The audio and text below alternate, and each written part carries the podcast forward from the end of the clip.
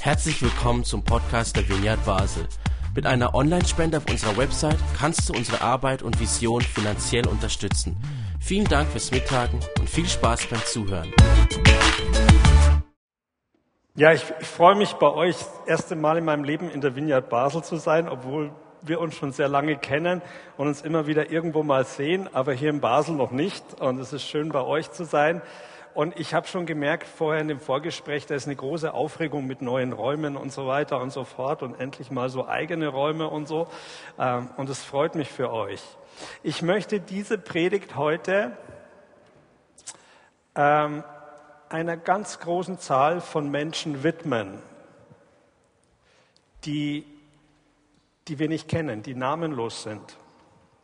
Ich, ich habe noch nie eine Predigt irgendjemand gewidmet, aber ich hatte der Anbetungs Zeit den Eindruck, ich soll diese Predigt einer eine Armee von namenlosen Helden widmen. Und ihr werdet vielleicht im Laufe der Predigt wissen, wen ich da meine.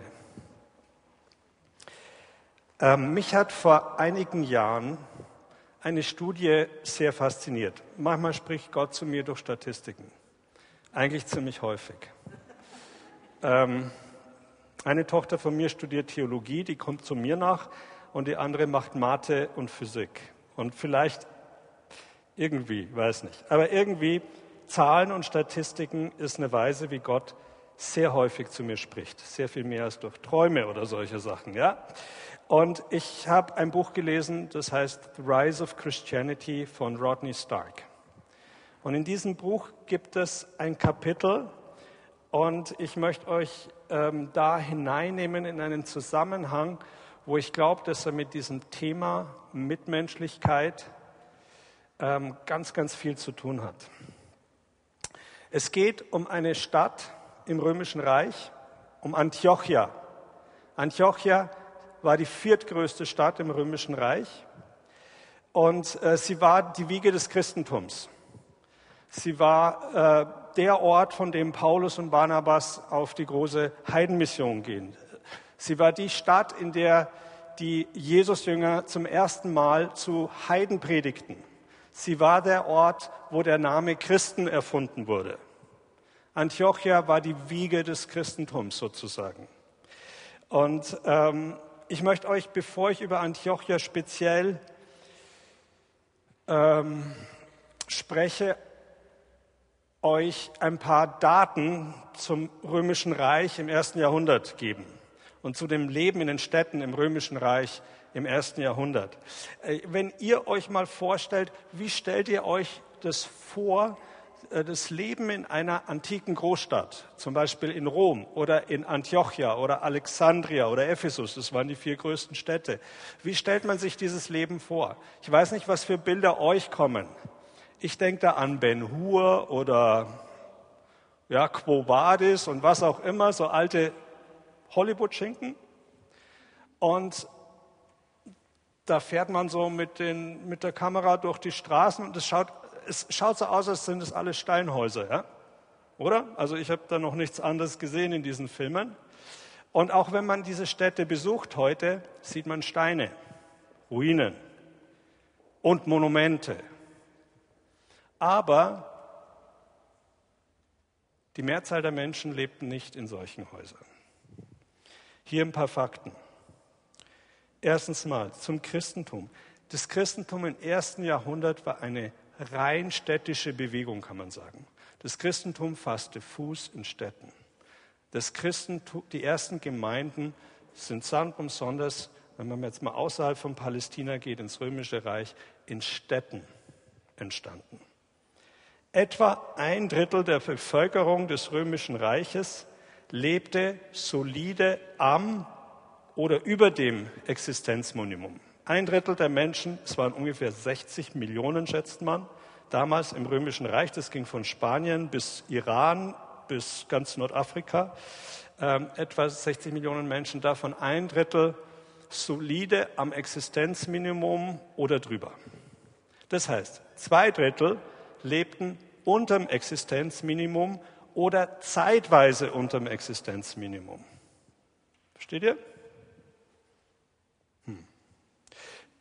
Drittens, die Menschen in den Städten lebten in vier- bis fünfstöckigen Wohnblöcken. Die nannte man Insulae, Inseln. Ja? Statistisch kam in Rom zum Beispiel ein römisches Privathaus, Ben Hur, auf 26 Wohnblöcke. 26 Wohnblöcke, nicht Wohnungen, Wohnblöcke. Diese bestanden aus einer Holzkonstruktion mit Lehmziegeln. Die Häuser waren stets einsturzgefährdet. Und man kennt Geschichten, dass die, also selbst literarisch gibt es da einiges, dass die immer eingestürzt sind. Sie hatten keine Öfen, sondern man kochte auf so einer Art Holzgrill oder Kohle, Holzkohlegrill. Mitten in diesem, stellt euch vor, so ein Wohnblock, vierstöckig, fünfstöckig, aus Lehm mit einer Holzkonstruktion. Ähm, in einem Raum, einem Zimmer, würden wir sagen, lebte immer eine ganze Familie acht Personen oder so im Schnitt. Das könnt ihr euch vorstellen, war relativ voll. Und in diesem Zimmer war alles. Da wurde dann eben auf diesem Holzkohle das Essen gemacht. Ähm, es gab keine Fenster, es gab nur so, also es gab Fensteröffnungen. Man hat dann irgendwelche Lappen da reingehängt, damit es einigermaßen ähm, nicht zu kalt wurde im Winter und so weiter und so fort. Ähm, es gab keine sanitären Anlagen. Also das Einzige, was es gab, sind Nachttöpfe. Und die waren ziemlich groß und man hat die dann irgendwo ums Haus rum entleert in Gräben, wenn man noch mobil genug war. Sonst Fenster auf. Ähm, Wasser war Mangelware. Wir denken immer, die Römer, die waren so toll, die haben Aquädukte in die Städte geführt und gab es öffentliche Bäder. Das ist nicht ganz die Realität. Selbst das Wasser aus den Aquädukten kam in Zisternen und in Zisternen konnte man damals das Wasser nicht sauber halten. Also das Wasser war nicht wirklich recht gesund. Die meisten Menschen in den römischen Städten mussten in für uns unvorstellbaren Schmutz gelebt haben. Äh, es hat gestunken, das Wasser war fürs Waschen zu wertvoll. Ähm, und in solchen Verhältnissen kann man sich auch vorstellen, Mangel an sanitären Anlagen und Hygiene, dass es jede Menge von ganz ekligen Würmern, Bakterien und so weiter gab. Und neuere Forschungen, wisst vielleicht, die Archäologie hat sich gewandelt. Man gräbt nicht mehr nach Städten mit Steinen, sondern man gräbt jetzt in Fäkaliengruben. Ja? Und man findet heraus zum Beispiel in diesen römischen Städten, dass so gut wie kein Mensch, auch in Gräbern, man gräbt auch Leichen aus, und man findet, dass so gut wie kein Mensch gesund war. Die waren von Bakterien zerfressen, von Würmern zerfressen, schon als sie noch lebten. Ähm, gut, das reicht. Äh, die Lebenserwartung, die Lebenserwartung bei der Geburt lag im Römischen Reich durchschnittlich unter 30 Jahren. Ja, durchschnittlich unter 30 Jahren. Die Hälfte der Lebendgeborenen erreichten nicht mal das Alter von zehn Jahren. Die Hälfte der Kinder starben, bevor sie zehn Jahre wurden. Man muss davon ausgehen, dass die Lage in Städten wie Antiochia, was wir gleich sehen werden, noch schlimmer war. Sage ich euch warum. So gut wie jeder, der in einer solchen Stadt lebte, hatte also chronische Leiden äh, durch Infektionen. Gesundheit war ein äußerst rares Gut. Und fünftens, ohne einen ständigen Zufluss von Immigranten, von Leuten, die in diese Städte hineinkamen, konnten die Städte ihre Sterberate nicht ausgleichen. Und diese Zuwanderer kamen nicht nur aus den Dörfern drumherum oder so, sondern die kamen aus dem ganzen Reich. Das weiß man. Okay, jetzt zu Antiochia. Ich habe ein paar Bildchen für euch. Äh, ein modernes Bild von Antakya heißt es jetzt, das türkische Stadt an der Grenze zu Syrien, ganz im Süden der Türkei. Ähm, ja, in einem Flusstal strategisch wichtige Stadt ähm, am Orontes immer schon umkämpft gewesen, war ursprünglich als Festung gebaut und dann zur Stadt erweitert. Das nächste Bild zeigt uns, wie Antakya, Antiochia damals aussah. Und ihr seht, da ist der Fluss und da ist der Berg und dazwischen seht ihr, ist die Stadt. Und da gab es einen Tempelbezirk, das heißt hier interessanterweise Basileia, aus irgendwelchen Gründen. Ja, ja das Ja, also das war Alt-Basel sozusagen. Und, ähm, und ihr seht den Rest der Stadt, dieses braune Zeugs. Seht ihr, das sind Wohnblöcke. Schöne kleine Wohnblöcke. Und da lebten alle, fast alle, bis auf ein paar ganz superreiche ähm, Regierungsbeamte, die woanders lebten. Die lebten in diesen Wohnblöcken. Und man äh, kann sehr genau was über Antiochia sagen, weil äh, es Stadtmauern gab und man genau ausmessen kann, wie groß war die Stadt. Die war fünf bis sieben Quadratkilometer groß. Und jetzt äh, die Schätzungen zur Bevölkerungszahl der Stadt schwanken zwischen 200.000 und 400.000. Ja, 200 bis 400.000 Menschen auf fünf bis sieben Quadratkilometer. Ich bleibe jetzt mal für die Statistik, die ich euch zeigen will, bei 250.000, also eher am unteren Rand äh, der realen Zahlen. Und ich möchte euch mal einen Vergleich machen mit heutigen Bevölkerungsdichten. Jetzt kommen die Zahlen, mit, über die, ja, mit denen Gott mich angesprochen hat, diese Statistiken. Ja? Äh, ich habe das mal versucht zu vergleichen. Die am dichtesten besiedelte Stadt in Mitteleuropa ist München. Komischerweise komme ich daher. Ähm, München ist die dicht besiedelste Stadt in Mitteleuropa und der dicht besiedelste Stadtteil von München heißt Schwabing West. Und dort gibt es 64.000 Einwohner auf vier Quadratkilometer. Das sind 14.000 Einwohner pro Quadratkilometer. Und jetzt schaut mal die römischen Städte an. Antiochia, 35.000 Einwohner pro Quadratkilometer. Ähm, Alexandria 55.000. Rom wahrscheinlich 32.000. Ähm, ich habe da noch Tokio. Es gibt keine Stadt auf der Welt, auch nicht Kalkutta oder Bombay oder Mumbai oder wie sie alle heißen, wo wir denken, da ist es vielleicht auch so. Es gibt keine Stadt auf der Welt, die eine ähnliche Bevölkerungsdichte erreicht wie diese drei römischen Städte im ersten Jahrhundert. Und irgendwie, das hat zu mir gesprochen weil es zeigt, dass das Leben elend gewesen sein muss. Den Menschen ging es nicht gut. Vier- bis fünfstöckige Wohnung. Selbst Manhattan, wisst ihr, Manhattan, viel weniger pro Quadratkilometer als diese Städte. Und die Menschen lebten in diesen Wohnblöcken und sie kamen da auch nicht groß raus. Man schätzt, dass es in Antiochia 18 ethnischen Gruppen gab. Ethnische Gruppen, also 18 Völker in dieser Stadt.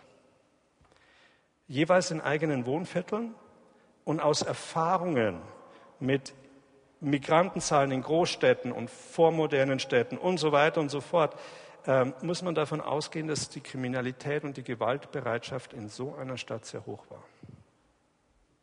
Und ein letztes gesehen, Statistisch gesehen erlitt Antiochia alle 15 Jahre eine große natürliche oder soziale Katastrophe.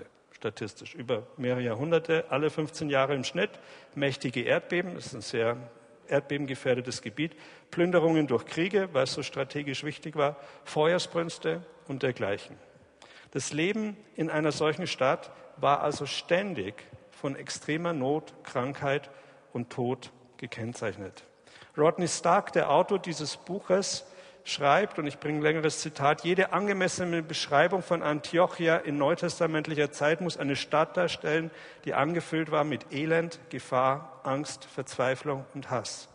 Eine Stadt, in der die durchschnittliche Familie ein schreckliches Leben in verdreckten und überfüllten Stadtviertel lebten, wo mindestens die Hälfte der Kinder bereits bei der Geburt oder als Kleinkinder starben, wo die meisten lebenden Kinder mindestens ein Elternteil verloren, bevor sie erwachsen wurden. Eine Stadt voll Hass und Angst aufgrund intensiver ethnischer Gegensätze und verschärft durch einen ständigen Zustrom von Fremden. Eine Stadt, in der es so sehr an stabilen Beziehungsnetzwerken mangelte, dass unbedeutende Vorfälle zu Krawallen auf den Straßen führten. Eine Stadt, in der Kriminalität blühte und die Straßen nachts gefährlich waren. Das ist das Leben das ist die Beschreibung des Lebens in den Städten, in denen das Christentum Fuß fasste. Antiochia, ich habe es am Anfang gesagt, war die erste Hochburg des Christentums. Menschenleben hatten in diesen römischen Städten kaum einen Wert. Und wir können nachvollziehen, dass viele, vielleicht die meisten Menschen verzweifelt gewesen sein müssen.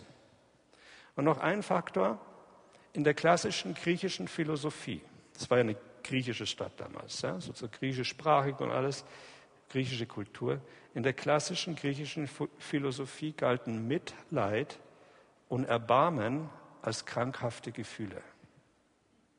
Ja? Mitmenschlichkeit war philosophisch intolerabel, war irrational, unvernünftig. Ja? Wenn man jemandem hilft, weil er schwach ist, weil er in Not ist, dann macht man etwas Falsches, was gegen die Gerechtigkeit geht. Ja, Gerechtigkeit war ein Wert. Aber wenn, wenn man jemanden, der schwach ist und der sich selbst nicht helfen kann, hilft, dann ist es eigentlich ungerecht nach damaligen Vorstellungen. Und in dieses absolut kaputte Klima kommen diese christlichen ja, Jünger Jesu und fangen wahrscheinlich erst unter den Juden an, das Evangelium zu verkünden, sammeln dort eine kleine Gemeinde und gehen dann zu den Nichtjuden und nicht zu den Bürgermeistern und Heerführern, sondern hinein in diese Quartiere, hinein in diese Wohnblöcke und bringen den Menschen die Nachricht von Jesus. Und sie verkünden eine Botschaft, die sagt, was völlig Neues in der damaligen Welt. Die sagt, dass Gott ein Gott der Liebe ist. Die griechischen Götter waren keine Götter der Liebe. Und diese Jünger Jesu bringen diese Botschaft. Und dass Mitleid und Erbarmen wesentliche Eigenschaften Gottes waren. Dass Gott Liebe ist, war wirklich ein völlig neuer Gedanke in der griechisch-römischen Welt. Hat noch niemand behauptet vorher. Und ebenso der Folgegedanke, dass du als Mensch letztendlich Gott dann gefällst, wenn du das auch tust, wenn du deine Mitmenschen liebst. Und zwar nicht nur die in deiner Familie, das haben Römer und Griechen auch verstanden. Man muss sich um die Familie kümmern, sondern wenn du andere Menschen liebst. Zunächst mal in der Gemeinde, in der Gemeinde derer, die Jesus nachfolgen, aber dann letztlich auch darüber hinaus. Ein völlig neuer Gedanke in der antiken Welt. Und diese Botschaft wurde nicht nur verkündet, sondern sie wurde gelebt. Armen und Kranken wurde gedient, Menschen erfuhren Annahme, Würde, Wert, was sie sonst nicht erlebt haben.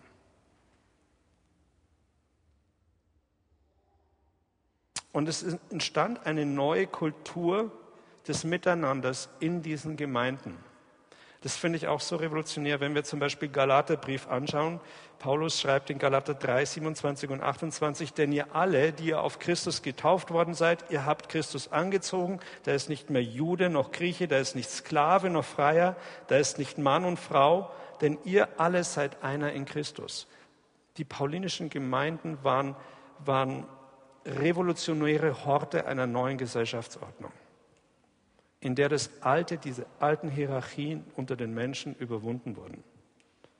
Ähm, da kamen ethnische Gruppen zusammen, religiöse Gruppen, Juden und Heiden. Das war undenkbar. Und es geschah. Sklaven, Halter und Sklaven. Männer und Frauen. Auch das war in der Antike nicht sonst nicht üblich.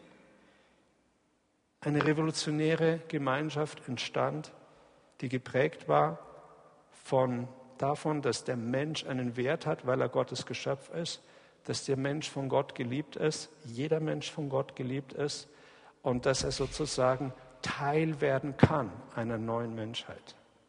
Das war die Botschaft. Und was für eine Kraft muss so eine Gemeinschaft ausgeübt haben in einem solchen Umfeld? Und in einem solchen Chaos. Das hat mich wirklich bewegt und es bewegt mich immer noch. Jetzt machen wir einen Sprung. Jetzt haben wir diese Situation in Antiochia gesehen. Ich möchte mit euch jetzt ins Matthäusevangelium gehen. Das Matthäusevangelium ähm, ist eine Schrift von der man allgemein, also man, man sicher davon ausgeht, dass es in Syrien geschrieben worden ist und an eine Gemeinde in Syrien adressiert sozusagen. Die Leserkreis sind Christen in Syrien, Jesus Nachfolger in Syrien. Und der heißeste Tipp ist Antiochia. Man kann es nicht mit letztendgültiger, steht nirgends so, ja? aber es gibt viele Indizien, die auf Antiochia als so, so, sowohl der Ort hindeuten, in der Matthäus dieses Evangelium geschrieben hat, als auch die Gemeinde sozusagen, die er im Blick hatte. Und er erzählt dort die Geschichte von Jesus, wie Jesus lebte. Und er erzählt dort eine Geschichte und die möchte ich mit euch anschauen in Matthäus 25 ab Vers 31. Und über diese Geschichte hat jemand hier vor fünf Wochen schon gepredigt. Daniel Wartenweiler. Stimmt das jetzt? Stimmt. Ja. Und ich habe mir die Predigt heute angehört ich fand es sehr gut, was er gesagt hat. Und vielleicht war die nicht da, hört sie ruhig nochmal nach. Und wenn ihr da wart, ähm, er hat ja dann sehr stark auch persönlich berichtet von der Arbeit, die er macht. Und er ist auf diesen Text eingegangen ich will das auch nochmal tun. Aber jetzt versucht mal diese Brille anzuhaben.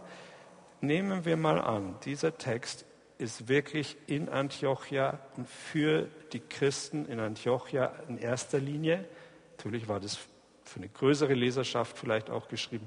Aber habt das mal im Blick, dass die, diese Christen gemeint waren. Wenn der Menschensohn in seiner Herrlichkeit kommt und alle Engel mit ihm, dann wird er sich auf den Thron seiner Herrlichkeit setzen und alle Völker werden vor ihm versammelt werden. Und er wird sie voneinander scheiden, wie der Hirte die Schafe von den Böcken scheidet. Er wird die Schafe zu seiner Rechten versammeln, die Böcke aber zur Linken. Jesus spricht hier, wie übrigens ähm, in den Geschichten im unmittelbaren Kontext über die letzten Tage, über das Ende, das kommen wird, über die Ankunft des Menschensohns, des Königs. Und äh, er spricht darüber, wie die Geschichte der Menschheit zu einem Gericht irgendwie hinläuft, äh, über die ganze Menschheit. Und das waren Themen, die in der jüdischen Tradition ganz üblich waren. Es war gar nichts Neues. Äh, schon vom Alten Testament her hatten die Juden damals so verstanden, es kommt ein großes Gericht und es wird eine Scheidung geben. Und ähm, natürlich auf der einen Seite nahm man an, da ist Israel oder die Juden, ja, das Volk Gottes, und auf der anderen sind alle anderen, die Heiden, die Sünder, alle. Ja, nur wir nicht.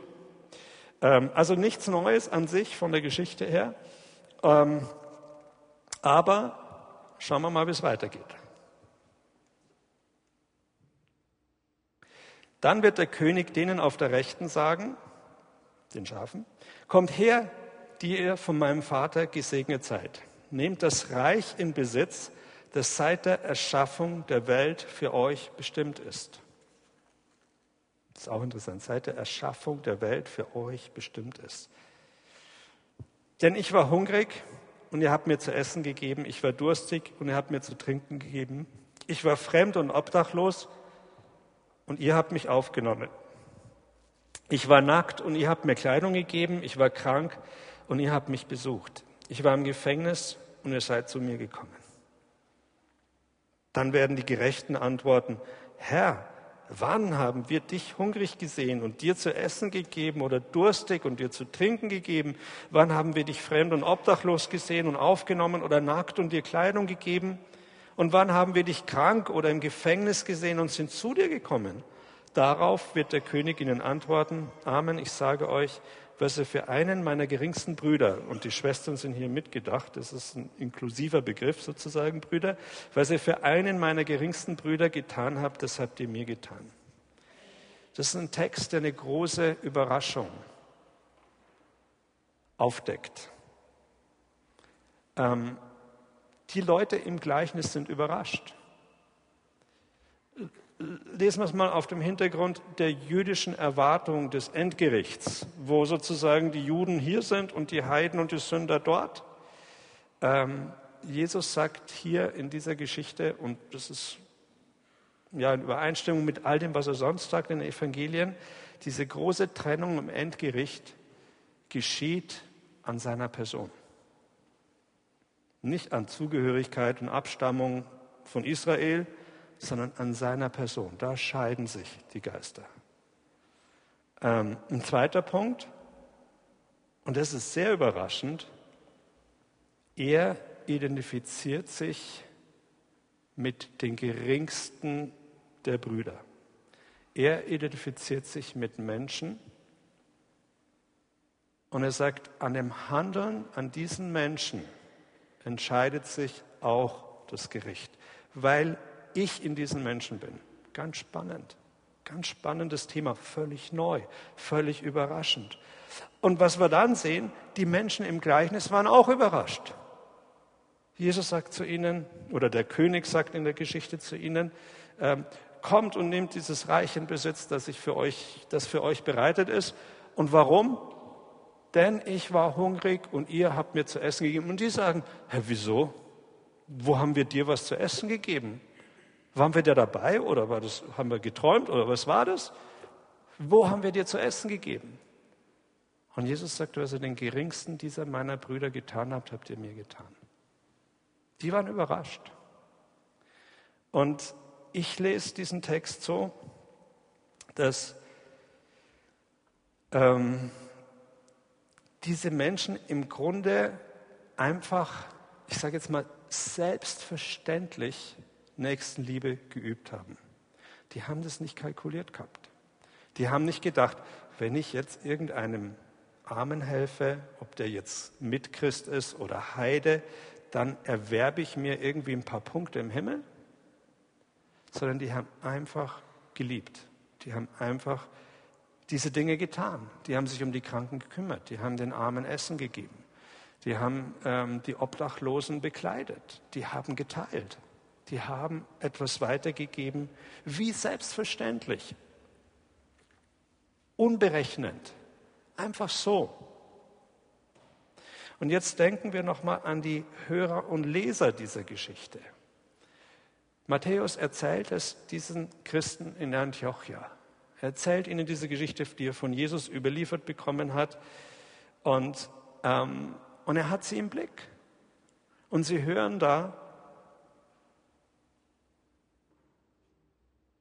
sie hören da, dass Jesus sagt, das Gericht entscheidet sich daran, was Menschen getan haben für andere, was sie weitergegeben haben von dieser Liebe Gottes, wie sie das ganz praktisch umgesetzt haben in der Fürsorge für Arme, für Kranke, für Hungerte, für Hungernde, für Gefangene. Ähm, und ich glaube, auch für diese Menschen in Antiochia war diese gelebte Nächstenliebe für die in der Gemeinde eigentlich zu dem Zeitpunkt selbstverständlich. Die haben auch nicht das mit Berechnung getan, sondern das war der Normalzustand. Wer diese große Liebe Gottes erlebt hat, selber, wer diese Hilfe vielleicht von anderen Menschen erlebt hat am eigenen Leib, Nahrung, Beistand in Krankheit, Gebet in Krankheit, ähm, Hilfe aus dem Elend und der Not dieser großen Stadt. Wer da ein Netzwerk gefunden hat von Menschen, die sich wirklich kümmern, der hat es auch wieder gemacht der wurde wie selbstverständlich Teil einer Gemeinschaft, die sich verschenkt. Was war daran Besonderes? Ich glaube, die Christen haben dieses Gebot der Nächstenliebe ganz einfach umgesetzt. Viele sind dadurch zum Glauben gekommen, dass andere das an ihnen getan haben. Und es war für sie selbstverständlich, dass man das so tut und weiter tut. Ich möchte euch einen Brief noch zitieren, den ähm, über diese Selbstverständlichkeit der Nächstenliebe, den ein heidnischer Kaiser um das im Jahr 362 geschrieben hat. Julian Apostata. Apostata heißt der Abgefallene. Julian, da gab es schon vorher Kaiser, die Christen geworden sind. Und Julian Apostata wollte das nochmal die Uhr zurückdrehen und er wollte das Heidentum stärken. Also Julian, der, der Abgefallene, und er schreibt. Jetzt müsst ihr euch ein bisschen in seine Perspektive ein, ein Erneuerer des Heidentums hineindenken. Es ist eine Schmach, wenn von den Juden nicht ein einziger um Unterstützung nachsuchen muss, während die gottlosen Galiläer, gemeint die Christen, neben den ihrigen auch noch die unsrigen ernähren. Die unsrigen, also die Heiden, von unserer Seite aber offenbar Hilfe entbehren müssen. Wir sollten doch einsehen, dass die Gottlosigkeit, gemeint das Christentum, nur deshalb Boden hat gewinnen können, weil sie sich liebevoll um Fremde gekümmert oder auch für die Bestattung Friedhöfe besorgt hat. Ganz zu schweigen von ihrer strengen Lebensführung. So oft die Armen den Eindruck haben, von Priestern nicht beachtet zu werden, sehen das die gottlosen Galiläer sofort und nutzen die Gelegenheit zur Wohltätigkeit. aus dem Mund eines heidnischen Kaisers, der das Heidentum stärken wollte. Der war enttäuscht über seine heidnischen Priester. Die Christen haben das schamlos ausgenutzt mit ihrer Wohltätigkeit.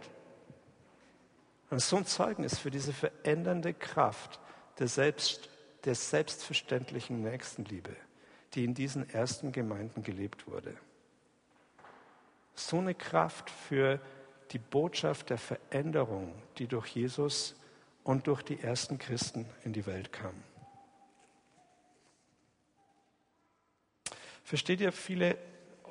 Ich glaube, das ist auch eine Überraschung für Leser heute. Wenn man, ich glaube, viele von uns sind, sind sozusagen auch in Traditionen aufgewachsen, wo wir denken, okay, wenn ich mein Leben Jesus gebe, wenn ich mich bekehre, wenn ich Jesus in mein Leben aufnehme, dann habe ich alles, was ich brauche, dann bin ich gerettet, geheilt, wiedergeboren, sonst was. Ähm, und alles andere zählt nicht so. Ja? Ich glaube, wir haben Luther und die Reformation falsch verstanden an diesem Punkt, dass es nur darum geht, die richtige Entscheidung einmal im Leben zu treffen. Einmal gerettet, immer gerettet. Und ich glaube, das Matthäusevangelium als Ganzes und auch dieser Text weisen uns darauf hin, dass dieses Ergreifen der Gnade, was es wirklich gibt. Wir sollen die Gnade Gottes ergreifen für uns. Wir können einfach Ja sagen. Wir können unser Leben in Gottes Hände legen, in Jesu, unter Jesu Herrschaft stellen. Aber dieses Ergreifen der Gnade gehört zusammen mit einem Leben in der Nachfolge Jesu. Mit gelebtem Glauben, mit ausgelebtem Glauben. Dahin, dazu sind wir berufen. Und das gehört zusammen. Nochmal, diese Menschen hatten eigentlich diese Liebe Gottes verinnerlicht und dieses Gebot der Nächstenliebe ganz selbstverständlich gelebt. Und ich glaube, es ist unsere Challenge heute auch. Ich möchte euch dazu auch einladen, ganz bewusst zu überlegen, wie geht es uns heute damit? Sind wir in der Gefahr, vielleicht wirklich zu sagen, ja, also Hauptsache, ich habe die richtige Entscheidung einmal in meinem Leben getroffen? Oder leben wir das, was wir empfangen haben? Sind wir Menschen, die das weitergeben, was wir in Liebe Gottes selber in Anspruch genommen haben und erlebt haben durch andere? Irgendjemand hat sich um dich gekümmert, dass du zu Jesus gefunden hast. Irgendjemand hat sich dafür eingesetzt. Was tun wir mit dem? Wie gehen wir mit anderen um? Ähm, und diese namenlose Armee die ich am Anfang genannt habe, diese namenlose Zahl, große Zahl von Menschen, das sind diese Christen dort in Antiochia, überall dort in diesen Gemeinden der ersten Jahrhunderte und eigentlich bis heute, die wie selbstverständlich die Liebe Gottes weitergeben. Die sich nicht die Stunden aufschreiben und sagen, ach, heute habe ich wieder eine gute Tat getan, sondern die eigentlich sich dieser Welt verschenken. Und ich glaube, Gott will uns aufrufen, zu dieser Armee zu gehören. Ich glaube, er will uns dabei haben. Und wenn du Christ bist, wenn du dein Leben wirklich Jesus anvertraut hast, sagt er zu dir, hey, bleib nicht passiv, lebe nicht um deiner selbst willen, lebe nicht um deines Wohlstands willen, sondern lebe, dass diese Welt die Botschaft und die Liebe Gottes erfährt und verändert wird. Und ich habe manchmal das Empfinden, gerade bei uns im Westen, wir tun uns schwerer als Christen in anderen Kontinenten. Wir tun uns schwerer damit. Wir sind so verhangen, auch in gewissen ja, Angenehmlichkeiten des Lebens und Business of Life, dass es uns schwerfällt, Menschen zu sein, die überfließend sind, die was weitergeben, die andere segnen. Und ich habe einfach eine Frage, die ich euch mit auf den Weg geben will. Wie kann es für uns eine Selbstverständlichkeit werden, überfließend zu leben? Der auch immer, wie auch immer gearteten Not anderer zu begegnen, unseren Wohlstand zu teilen, Zeit zu investieren, wo andere Hilfe oder Ansprache brauchen. Wie wird das eine verinnerlichte Kultur, dass wir so wie aus innen heraus, versteht ihr? Ich merke es ja auch, ich nehme mir das oft vor und dann sage ich, okay, jetzt mache ich das und das und das. So wie geht es vielleicht los. Aber ich spüre in diesem Text, dass diese Menschen in dieser elenden Stadt Antiochia das wie selbstverständlich gemacht haben. Das war in Fleisch und Blut übergegangen. Das war so selbstverständlich, dieser leidenden Stadt zu dienen. Und ich lade euch ein, wirklich in diese Jesus-Nachfolge. Und vielleicht, ich weiß nicht, kenne euch ja nicht, vielleicht gibt es jemanden, der sagt, er, das ist für ihn völlig neu. Und Jesus, ja, ist auch neu oder alles neu oder so. Ja, ist gut so, ist gut der entscheidende Schritt, der erste entscheidende Schritt ist wirklich, dass wir sagen, Jesus, ich will dein Jünger sein, ich will dir nachfolgen. Ich will mein Leben in deine Hand legen. Ich will dir vertrauen. Ich will, dass du Herr über mein Leben bist. Oh, das ist ein großer Anspruch. Herr über mein Leben. Aber so gehen wir auf die Reise. Und das, was dann geschieht, ist, dass Jesus unser Herz verändert. Dass Jesus uns plötzlich anspricht. Und ich merke auf meiner christlichen Reise mit Jesus, er spricht mich immer wieder neu an. Er spricht mich an durch Bücher, durch Statistiken, durch alles Mögliche spricht er mich an. Und er will, dass ich reagiere und Ja sage zu ihm und immer wieder neu auch diese Entscheidung treffe, Jesus, ich will für dich leben und nicht für mich. Das ist die Grundentscheidung des Glaubens. Ich will für Jesus leben und nicht für die nächste Karrierestufe. Und ich möchte euch einladen, wenn ihr diese Entscheidung noch nicht getroffen habt oder wenn ihr merkt, es gibt irgendwas in eurem Leben, wo ihr von diesem Weg wieder abgekommen seid, dass ihr diese Entscheidung noch mal ganz neu festmacht mit Jesus. Und ich möchte euch einfach auch diese, diese Frage allen anderen auch einmal da noch mal, dass ihr ganz kurz drüber nachdenkt. Vielleicht fällt euch etwas ein, was Gott gerade zu euch sagen will. Lasst uns eine kurze Momente Stille nehmen und vielleicht kommt dir der eine Gedanke und den halte fest und nehme mit zu dieser Frage. Wie kann das für uns eine Selbstverständlichkeit werden, so überfließend zu leben? Und Herr, ich danke dir, dass du da bist. Ich danke dir, dass du wirklich Menschen zu jeder Zeit, seit 2000 Jahren rufst rufst, dir nachzufolgen. Rufst, Teil dieser Armee zu sein, die die Liebe Gottes weitergibt, die nicht nur selbstsüchtig empfängt für sich selber, sondern die wie selbstverständlich einen Überfluss produziert und weitergibt.